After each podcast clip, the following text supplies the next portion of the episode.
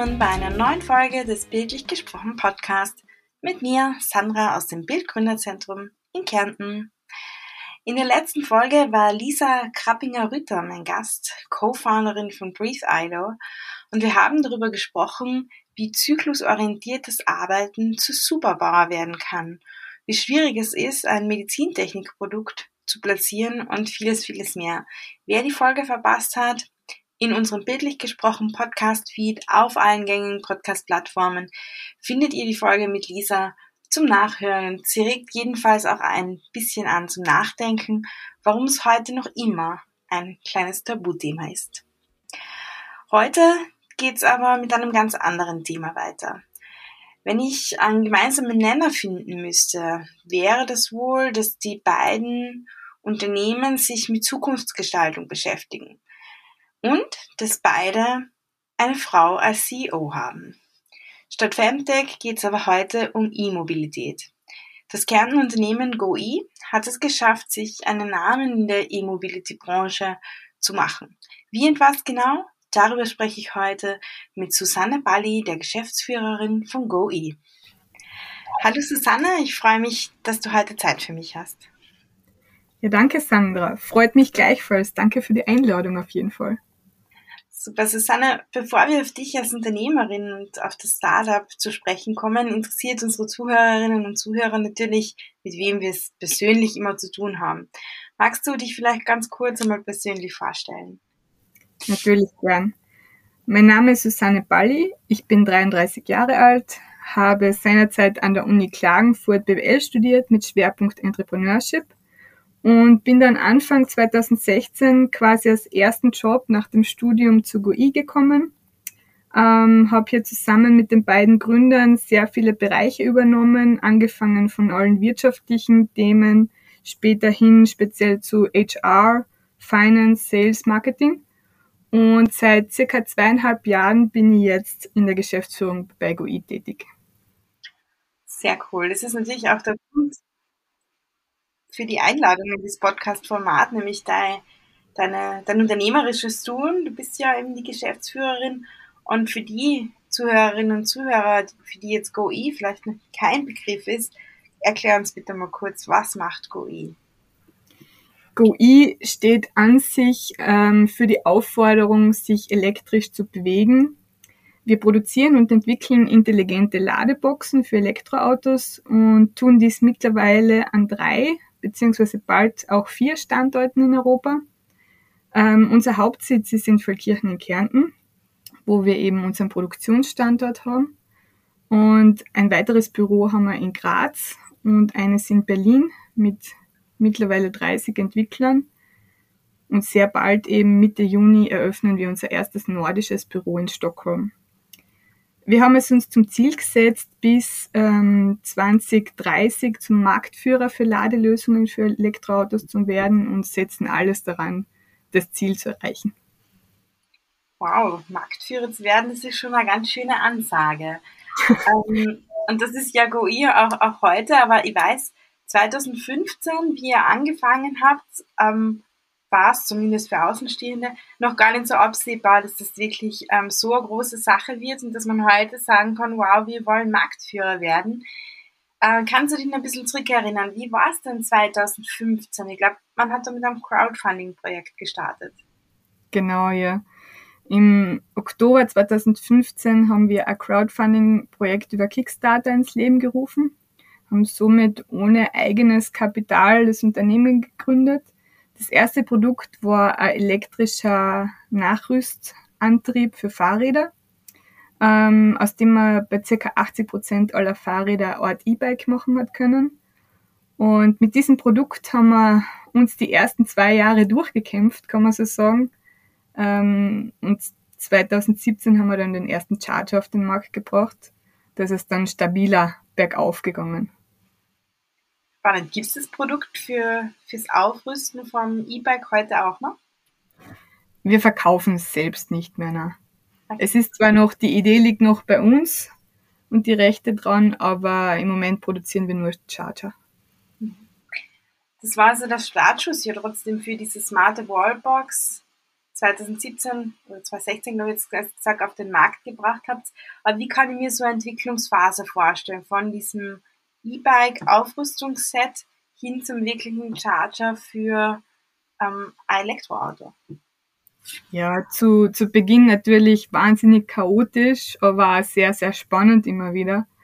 Ähm, einer unserer Gründer, der Peter Bötzi, hat die erste Ladebox aus dem Drive raus entwickelt, dass er eigentlich für sein eigenes Elektroauto nicht so eine ideale Ladebox am Markt gefunden hat und hat sich dann ja ganz einfach seine eigene Chargerbox gebaut ähm, und dazu alle Software-Implementationen entwickelt und war aber auch sehr viel in Kontakt mit den Pionieren, mit den ersten Kunden dieser Zeit im Jahr 2017.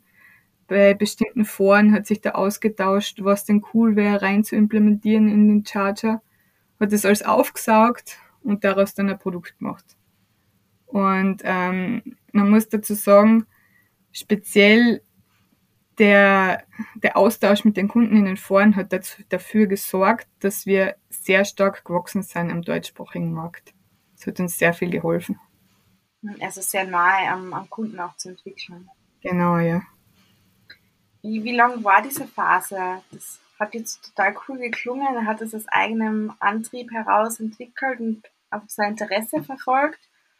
Ähm, aber das natürlich zu professionalisieren ist ja doch eine große Aufgabe. Wie lange warst du diese Phase? Ja, definitiv. Ich glaube, am, am Anfang war es eher so eine Idee, was er gehabt hat. Wie wir dann gesehen haben, okay, das, daraus können wir wirklich ein Produkt machen, ähm, haben wir das näher verfolgt und insgesamt, schätze ich, war diese Phase circa eineinhalb Jahre, bis wir dann wirklich auf den Markt gekommen sind damit.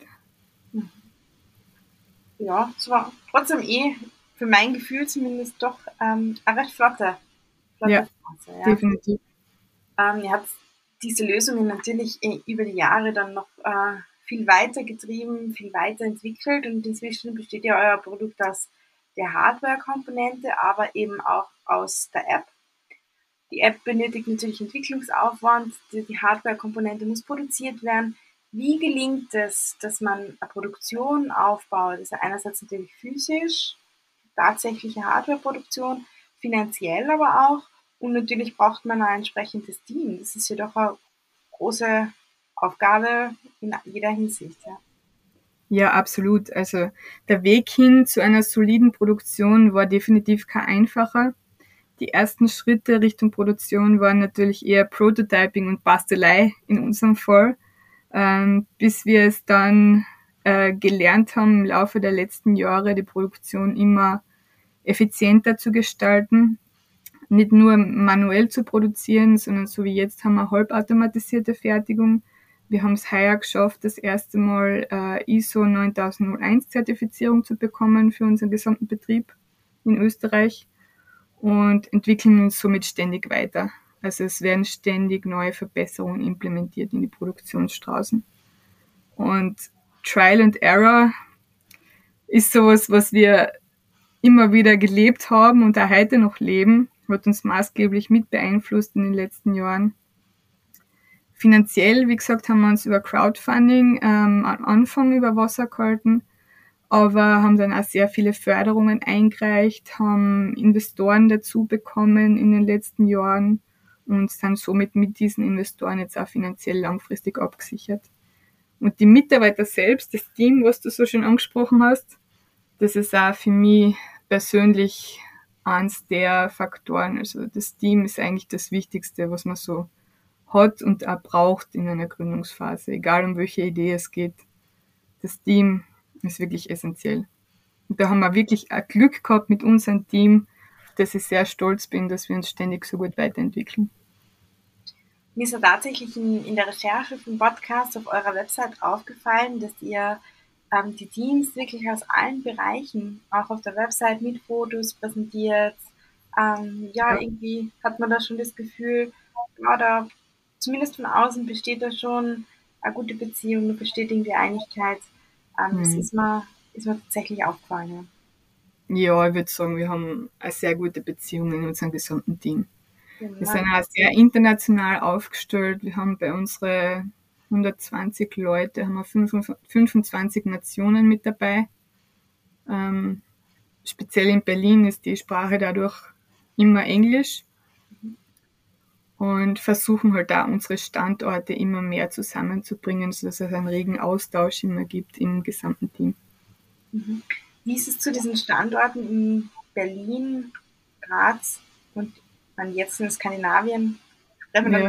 dann den Markteintritt, aber wie ist es zu diesen Standorten gekommen? Ähm, Graz hat sich äh, historisch entwickelt, weil einer unserer Gründer in Graz studiert hat an der TU und ist dann dort mehr oder weniger hängen geblieben in Graz. Ist natürlich auch ein super Umfeld, waren gute Gegebenheiten für uns. Wir haben eine tolle Location für Büro gefunden und haben da jetzt ein kleines Entwicklerteam zusammen mit dem Gründer vor Ort. Und Berlin hat sich ähm, vor zwei Jahren entwickelt, weil wir lange, lange Zeit nicht genug äh, Entwickler gefunden haben hier an dem Standort und haben dann irgendwann den Schritt gewagt, halt außerhalb von Österreich zu schauen. Und da ist uns Berlin sehr entgegengekommen. Das hat auch gerade die Tesla Gigafactory aufgesperrt. Das zieht natürlich auch viele Leute an. Und wir haben da ja, Mitarbeiter von der ganzen Welt gesourced und hingebracht, um wirklich die Besten vor Ort zu haben. Sehr cool. ja, um jetzt wirklich so ein neues Produkt zu verkaufen, habt ihr auch ein großes Vertriebsnetzwerk aufgebaut. Mhm. Ähm, ich habe gelesen, ihr exportiert inzwischen in 20 Länder. Ja. Wie gelingt dann das? Ich meine, jetzt äh, ist man da in Kärnten und ähm, es ist jetzt nicht gerade so eine Metropole wie Berlin, wie das jetzt gesagt hat. Wie, wie habt ihr es geschafft, von, von da heraus so Vertriebsnetzwerk, das inzwischen 20 Länder umfasst, aufzubauen? Also es hilft natürlich, wenn man ein gutes Produkt hat einerseits. Wir haben uns aber ganz natürlich entwickelt aus dem deutschsprachigen Raum. Ähm, Deutschland ist unser Hauptmarkt. Österreich ist das zweitstärkste Umsatzland und gleich darauf folgt eigentlich schon Finnland, worauf wir auch sehr stolz sind. Ähm, wir haben da nach und nach mehr Händler akquiriert. Im deutschsprachigen Markt ist das, geht es natürlich einfacher als wie in für uns fremden Märkten. Ähm, Im Norden sind wir gerade am Aufbau. Bei den meisten der 20 Länder ähm, sind wir eigentlich auch noch, stehen wir noch am Anfang. Also am wichtigsten ist für uns die Dachregion und dann jetzt die nordischen Länder, wo wir eben das neue Büro in Stockholm eröffnen was man sagen kann bei so einer Expansion, essentiell ist es, dass ähm, man Native Speaker vor Ort dann auch hat. Deswegen stellen wir auch bei der Büroeröffnung in Schweden jetzt extra schwedische und finnische Mitarbeiter ein, die dann diesen Markt direkt bearbeiten können. Spannend. Hätte jetzt gedacht, mit Englisch, gerade in, in skandinavischen Ländern, müsste ja. gut durchkommen. man kommt da sehr gut durch. Nur der Unterschied ist diese Vertrauensebene und die ist dann doch stärker, wenn man in der Muttersprache kommunizieren kann. Okay. Was macht den skandinavischen Markt für euch so interessant? Ähm, einerseits die Marktsituation an sich, dass dort die Neuzulassungszahlen ziemlich hoch sind ähm, getrieben von Norwegen, wo bereits über 80 Prozent der Neuzulassungen auf Elektroautos zurückzuführen sind. Ähm, und das sieht man ein ähnliches Bild genauso in Schweden, wo das in die Richtung von Norwegen gehen wird. Und Finnland ist auch sehr interessant für uns, weil dort speziell im Bereich von Heimladestationen sehr, sehr hohe Wachstumsraten sind. Mhm. Und das ist halt genau unser Markt. Da passen wir genau hin. Jetzt muss ich dann nochmal anschließen, ähm, wenn man jetzt beschließt, wir machen ein Büro in Stockholm. Mhm. Wie macht man das? Geht man dann zur, Außenwirtschaft? Mietet man sich auch ein Büro an? Wie, wie macht man das? Außenwirtschaft ist ein guter Punkt, ja. also das ist, glaube ich, immer der erste Schritt, sich mit den Außenwirtschaftszentren in Kontakt äh, zu bringen, da den Kontakt zu suchen. Und ähm, ja, sich beraten zu lassen, wie man das am ehesten macht. Ich war dann letztes Jahr kurz vor Weihnachten wieder mal in Stockholm, habe mir dort ein paar Coworking Spaces angeschaut die was für uns gut passen würden und habe dann das Glück gehabt, dass ich eins gefunden habe, was einfach perfekt für uns passt. Und das starten wir jetzt Mitte Juni eben mit den ersten beiden Mitarbeitern im Coworking Space, sehr zentral gelegen in Stockholm. Cool. Sehr spannend, ja. Bin gespannt, auch diese Phase von euch ein bisschen zu verfolgen, wie es dann laufen wird auf dem skandinavischen, schwedischen Markt. Ich bin auch schon sehr gespannt, ja. Susanne, eins muss ich dir jetzt noch ganz konkret fragen. Ähm, es gibt ja von, von diversen Anbietern oder auch von den Elektroautoherstellern selbst ähm, Ladeapplikationen zu ihren Autos. Ja. Was ähm, macht GUI besser? Warum gelingt euch diese Marktdurchdringung so gut? Hm. Ähm, unser USB liegt sicherlich in der Software und da in der Anbindung zu jegliche andere Systeme. Wir haben äh, mit unseren Chargern eine gratis App dabei, ähm, wo wir circa alle zwei bis drei Wochen ein Update machen für alle Charger. Das heißt, der Kunde hat eigentlich immer das aktuellste Produkt dann, wenn er das Update macht. Ähm, gleichzeitig haben wir zum Beispiel eine Funktion, die was flexible Stromtarife ermöglicht, die Anbindung dazu. Das bedeutet, ich kann über einen Button Eco Mode in der App eigentlich regeln, dass ich jetzt mit flexiblen Stromtarifen lade und das bedeutet, ich sehe 24 Stunden im Vorhinein, wie sich der Strompreis entwickelt und kann dann halt wirklich laden, wenn der Strompreis gerade extrem günstig ist. Das heißt, ich spare mir tatsächlich Geld beim Laden letztendlich. Okay, spannend. Und die, die Zielgruppe sind ja eigentlich doch die privaten E-Auto-Nutzer, die das zu Hause in ihren Garagen, wo auch immer, installieren, oder? Oder ja, ja, genau. Auch Firmen, die für ihre Mitarbeiter Parkplätze schaffen oder was, was ist da so eure Hauptzielgruppe? Hauptsächlich ähm, ist es der Kunde zu Hause, der was in der Garage sein E-Auto ladet. Ähm, verkaufen tun wir aber fast ausschließlich an Wiederverkäufer, das heißt an die Händler, die was dann den Endkunden bedienen. Das sind einerseits äh, BV-Installateure, Elektroinstallateure, aber genauso E-Mobility, Online-Shops, Autohäuser und so weiter. Mhm. Aber man kann wahrscheinlich auch direkt über euren Online-Shop kaufen, oder? Genau, man kann auch direkt über unseren Online-Shop kaufen für die Kunden, die was halt den Bezug zum Hersteller sehr, sehr schätzen, kann dann auch direkt bei uns einkaufen. Sehr cool, ja. Also bei euch ist ja das Thema Nachhaltigkeit nicht nur im Produkt selber verankert, sondern natürlich auch im Unternehmen. Ihr habt ja beispielsweise auch Incentives für eure Mitarbeiter und Mitarbeiterinnen, wenn sie mit E-Autos zur Arbeit kommen. Ja. Ähm, was sind das für, genau für Incentives und warum ist euch das wichtig? Einerseits haben wir jetzt schon 17 Elektroautos, die was äh, Firmenautos sind, mhm. unterschiedlichster Art, die uns auch dabei helfen, unsere eigenen neuen Charge-Modelle gut durchzutesten natürlich. Und andererseits haben wir ein Incentives-Programm für Mitarbeiter, die gern privat umsteigen möchten auf ein Elektroauto. Das fördern wir im Moment mit 150 Euro brutto monatlich zusätzlich zum, zum Lohn. Plus jeder Mitarbeiter kann bei uns rund um die Uhr, Tag und Nacht sein Elektroauto dann gratis laden. Und ja, das ist ein guter Anreiz. Das haben schon mehrere tatsächlich gewagt, den Schritt dann.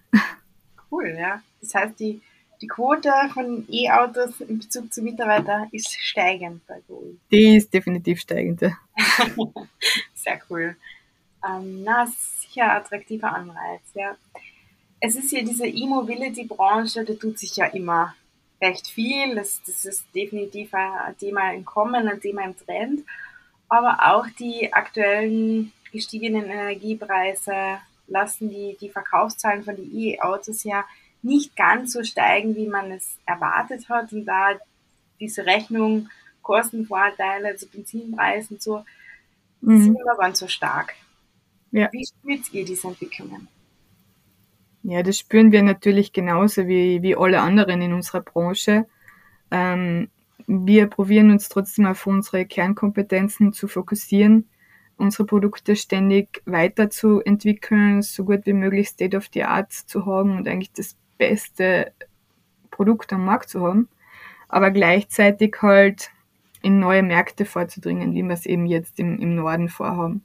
Weil wir merken, im deutschsprachigen Raum sind wir relativ gut unterwegs. Ähm, großes Potenzial liegt für uns halt in anderen europäischen Märkten. Und warum glaubt ihr oder glaubt Mann, ihr, ihr glaubt es dran, aber warum glaubt ihr auch dran, dass sich die E-Autos trotzdem dauerhaft durchsetzen werden? Ja, vielleicht irgendwann quasi alle oder ja. so einen sehr großen also, Anteil mit E-Autos fahren werden. Ja, also ich persönlich äh, glaube sehr, sehr stark dran. Ich habe jetzt seit viereinhalb Jahren fahre ich nur noch elektrisch und ich kann es mir ehrlich gesagt nicht mehr anders vorstellen.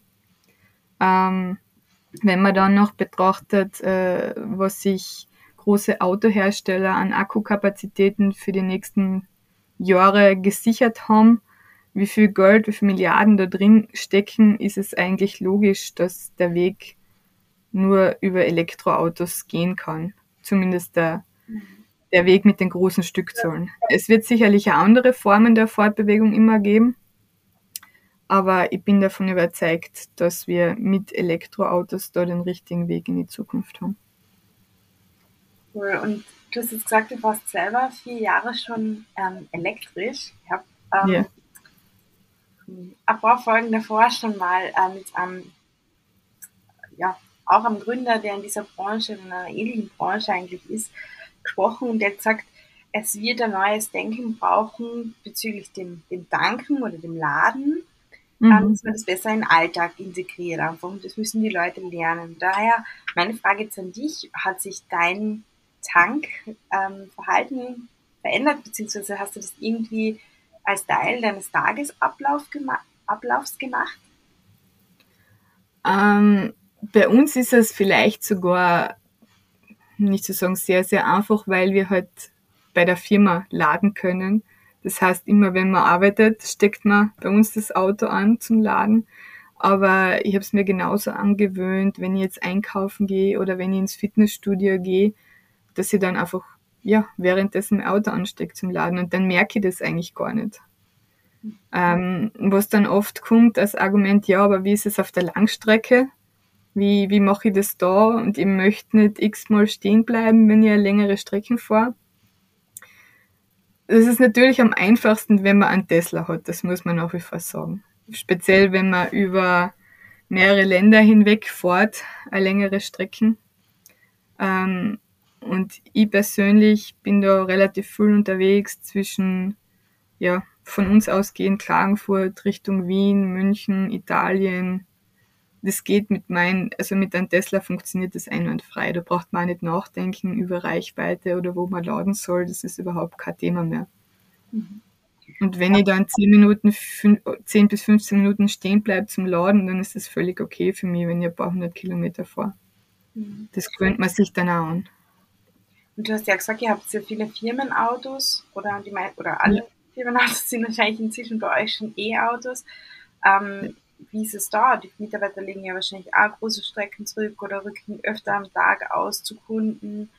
Ähm, genau. Ist das auch so integriert oder ist das einfach bei euch in der Firmenkultur, ja, dann muss ich halt jetzt zehn Minuten früher losfahren, weil gleich muss es noch schnell laden oder so? Oder ja, man redet sich eigentlich viel, viel zusammen an. Man fährt meistens zusammen mit, mit irgendwelchen anderen Kollegen und wie gesagt, wenn man dann mal 10, 15 Minuten stehen bleiben muss zum Laden, dann nutzt man das als Kaffeepause und dann passt es da.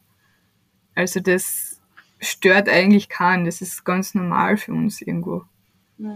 Also eigentlich alles nicht so kompliziert, wie es oft, oft gemacht wird von uns. Nein, definitiv nicht. Aber ich merke, merk, wie das immer wieder ist. Ein kleines Beispiel zum Beispiel. Äh, meine Mama hat sich jetzt vor einem Monat ein Elektroauto gekauft und hat davor noch nichts damit zu tun gehabt. Und das ist genau so ein Kunde dieser Stunde, ähm, wo ich dann helfe, ihr alles zu erklären, wie das Laden funktioniert. Aber sie kommt jetzt nach zwei Wochen, wo sie das Auto jetzt hat, auch schon super damit klar. Ja, ich glaube, es geht dann so schnell, dass man sich an die Dinge gewöhnt, gern. Ja. Als normal übernimmt, ja. Ähm, apropos normal, Klimaneutralität soll irgendwann für uns möglichst bald ähm, normal werden. Viele Unternehmen haben sich das ja auch schon ähm, auf die Fahnen geschrieben, bis 2030, bis 2050 in der EU will man klimaneutral sein. Es ist ja auch eine Entwicklung, die E-Autos durchaus fördern kann oder wo E-Autos auch Maßnahmen von Unternehmen zum Beispiel auch sein können, dass man dieses Ziel erreicht. Mhm. Ähm, wie gut gelingt es auch euch als Gesamtes, jetzt auch in der Produktion und so weiter, Richtung Klimaneutralität zu gehen? Ja, wir leisten unseren Beitrag so gut wie möglich. Ähm, wir haben bei der letzten Variante unserer Charger jetzt äh, spezielles Augenmerk drauf gelegt, die Materialien in Europa beziehungsweise teilweise auch direkt in Österreich zu sourcen. Das heißt, wir bekommen jetzt sehr viel, was wir früher mal aus Fernost bekommen haben, eigentlich aus dem europäischen Umfeld. Schauen da wirklich drauf und es geht uns damit auch viel besser, wenn wir mit Lieferanten in Europa arbeiten können, wo wir, wenn einmal ein Problem ist, kann man direkt hinfahren oder sich direkt das aussprechen. Aber auch im Hinblick auf die gesamte Kreislaufwirtschaft ist es für uns wichtig, wenn wir ein neues Produkt entwickeln, dass wir eigentlich am Anfang von der Produktentwicklung schauen, welche Materialien kommen in Frage, mit was können wir arbeiten und wie ähm, schaffen wir das, dass das ein äh, Recyclingmaterial ist und so weiter, dass wir da auf unsere CO2-Bilanz auch sehr viel Wert legen. Und als persönliches äh, Firmenziel natürlich wollen wir so schnell wie möglich klimaneutral werden. Cool.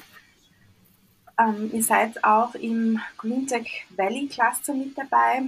Ähm, was ist das für ein Benefit für euch? Ja, der Green Tech Valley Cluster. Es gibt immer wieder tolle Veranstaltungen für uns. Äh, wir haben schon einige gute Kontakte dadurch bekommen. Netzwerken ist natürlich ein wichtiges Thema und es hilft uns auch regional ähm, gut vernetzt zu sein, speziell mit Firmen, äh, die wir davor noch gar nicht gekannt haben oder die uns vielleicht auch nicht gekannt haben und nicht am Schirm haben, dass wir dann Kooperationen schließen und langfristige Partnerschaften eingehen können. Das ist schon ein sehr, sehr guter Cluster, muss ich sagen, für uns.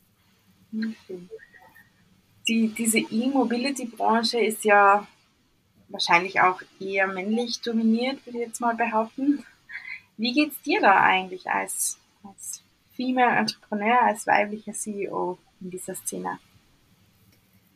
Ja, ist absolut männlich dominiert.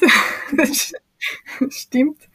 Ähm, aber ich bin jetzt eben sehr viel auf Reisen im Norden unterwegs und ich sehe den Unterschied jetzt irgendwie nicht mehr so. Ich lasse mich da inspirieren vom Norden, wo, wo ich irgendwo merke, diese tatsächliche Gleichberechtigung, ob man jetzt äh, männliche oder weibliche Führungsperson ist, ist, wird dort richtig gelebt. Das ist nicht spürbar, dass man dadurch anders behandelt wird. Deswegen, ich, ich fokussiere mich nicht drauf. Mir geht's damit eigentlich sehr gut. Cool. Wie ist, es, wie ist es bei euch jetzt im, im gesamten Team? Ihr habt jetzt schon über 100 Mitarbeiterinnen und Mitarbeiter. Ist es da auch so, wie die Branche das widerspiegelt, zum großen Teil männlich oder kann man ja. da diesen Teil drauf schauen? Es ist ganz interessant. Auf die gesamte Firma gesehen haben wir fast eine 50-50-Quote zwischen Männern und Frauen. Okay, cool. Das ist ganz cool. Wir haben speziell in der Produktion sehr, sehr viele Frauen. Ähm, die haben, Frauen haben da irgendwie den, oder vielleicht ein bisschen den Vorteil, dass, dass sie sehr genau sind in der Produktion. Was wir jetzt mitgekriegt haben über die letzten paar Jahre. Und in der Entwicklung, ja, hat man seit jeher sehr, sehr einen hohen Männeranteil mit dabei. Ja, so gleicht sich's dann aus über das gesamte Unternehmen. ja.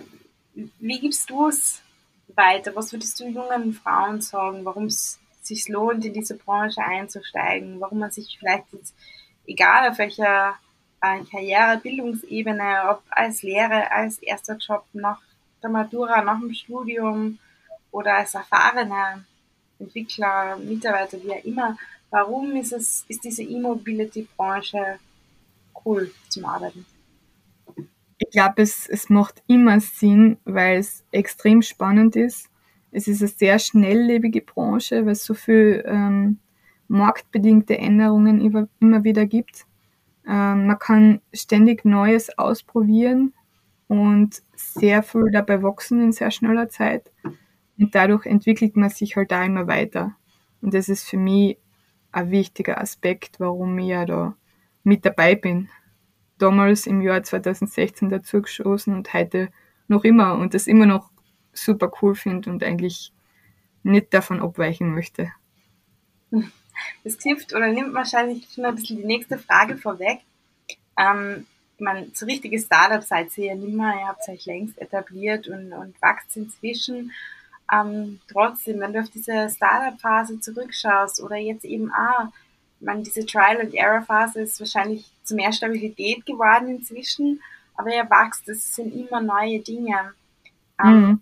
Warum ist es so cool, im Startup, Startup oder im jungen, wachsenden Unternehmen zu sein? Ähm, ja, die Herausforderungen, die gehen tatsächlich nie aus.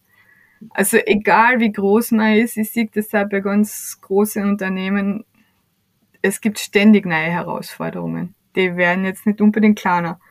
Und für mich ist es halt auch cool, immer wieder über die Grenzen zu gehen und da auch über mich selbst zu lernen, wo ist diese Grenze bei mir und wo ist genau der Punkt, wo ich dann weiß, okay, jetzt kann ich voll daran wachsen, weil sowas habe ich noch nie vorher gemacht, komplett neu für mich. Und ja, ich lerne dann auch ziemlich schnell. Cool, ja, ich glaube, die, die Bereitschaft auch immer zu wachsen und immer sich neuen Herausforderungen anzunehmen, nicht zu sagen, irgendwann bin ich jetzt müde, ich wünsche mir Routine, ist, glaube ich, eine große Herausforderung in, in solchen ja. Geschichten. Aber die Balance ist auch immer wichtig, glaube ich. Also, dass man eine gewisse Balance neben der Arbeit noch halten kann. Und das schaffe ich mir, indem ich halt, indem ich ehrlich gesagt voll gern Eishockey zuschauen gehe zum Beispiel. Okay, cool. Oder was, ob ich im Podcast äh, Kentenwelt offiziell fragen darf. Bürgerverein. ja, es ist, es ist der KC. Okay. Aber ähm, wir sind auch mit unserer Firma Sponsor beim KC, also wir sind okay. sehr eng verbunden mit dem KC. Dann darf man es definitiv sagen. Ja. okay, ja, cool. Also bist du, findest du trotzdem noch ein bisschen Zeit für Privatleben? Ja. Oder hat deine Woche ja. auch immer 80, 90 Arbeitsstunden? Ähm, unter der Woche habe ich schon sehr, sehr, sehr, sehr lange Tage, das muss man, muss man sagen. Aber am Wochenende versuche ich mir immer meinen Freiraum zu schaffen, auch um diese Balance zu halten. Weil langfristig funktioniert das sonst nicht anders. Das, dessen bin ich mir sehr bewusst. Mhm. Ja. Gibt es ähm, vielleicht noch eine andere Art? Du hast gesagt, du hast das jetzt mit deinem Freiraum, deiner Balance geschafft. Gibt es andere Arten von Unterstützung, die du als junge Frau in einer Führungsposition dir gewünscht hättest? Also ich muss sagen, es hat sehr viel Unterstützung von Seiten WKO und Förderungen gegeben. Die waren für uns als Firma ähm, super in der Phase. Viel mehr, was ich mir da wünschen hätte können, na eigentlich an der Stelle nicht auch unabhängig, ob Mann oder Frau, eigentlich, ich war sehr zufrieden mit dem, was wir gehabt haben. Okay, super. Ja, ich nehme an, euer Weg ist ja auch nicht immer einfach gewesen. Es gibt ja immer Stolpersteine, ähm, mhm. deren letztendlich, oder die einen letztendlich ja auch erst so weit bringen. Und ähm, mir ist es wichtig, im Podcast auch immer ein bisschen aufzuzeigen, dass man immer wieder scheitert, aber es wichtig ist halt einmal mehr aufzustehen als zu scheitern. Mhm. Und deshalb wollte ich dich fragen, ob du uns vielleicht aus deinem unternehmerischen Kontext ein kleines ähm, Fuck-up zum Ende erzählen magst. Also vom Firmenkontext her ähm, war es im Jahr 2017 mal sehr, sehr schwierig für uns, wie wir eben nur Fahrradmotoren produziert haben. Da sind wir finanziell fast am Ende gestanden und haben es dann Gott sei Dank durch die Charger geschafft, doch noch äh, finanziell uns zu erholen. Aber wenn ich so zurückblicke, was wir eigentlich schon viel früher machen hätten sollen, wir haben 2021 unser erfolgreichstes Jahr gehabt, wo wir sehr, sehr viel Umsatz gemacht haben ähm, und das eigentlich hauptsächlich im deutschsprachigen Markt. rückblickend hätten wir genau in dem Jahr, wo wir so gut da gestanden sind, eigentlich schon in neue Länder investieren müssen. Und wenn ich das nochmal ändern könnte und wenn ich das anderen Unternehmern mit auf den Weg geben würde, gerade in den Jahren, wo es super läuft, sollte man sich auch umschauen, dass man auf neue Märkte geht. Weil da passt eigentlich genau rein und da kommt man erst viel zu spät drauf dann. Und ein persönliches, persönliches Fuck-up kann ich auch erzählen. Ja, ähm, ist mal passiert in dem ganzen Stress, der was bei mir oft so vorherrscht, dass ich abends rausgegangen bin aus der Firma, ähm, mein Laptop aufs Auto gelegt habe, das Ladekabel ausgesteckt habe und dann eingestiegen bin und weggefahren bin. der Laptop war weiterhin am Auto. Ich bin bei unserer Straße rausgebogen, habe dann ca. 70 km/h schon drauf gehabt und plötzlich habe ich ein paar Zettel hinter mir fliegen gesehen, weil ich die im Laptop eingespannt gehabt habe. Mhm. Und habe dann quasi gecheckt, oh mein Gott, mein Laptop ist am Auto. Okay. ich habe aber das Glück gehabt, dass er nicht runtergefallen ist. Wow. Also vorsichtig gebremst. Ja, es ist letztendlich nichts passiert, aber ich habe riesen Glück gehabt. Ja. Das ist wirklich ein riesen, riesen Glück. Ja. Ja, äh, voll cool. Danke für, für deine Geschichten. Ähm, war sehr, sehr spannend.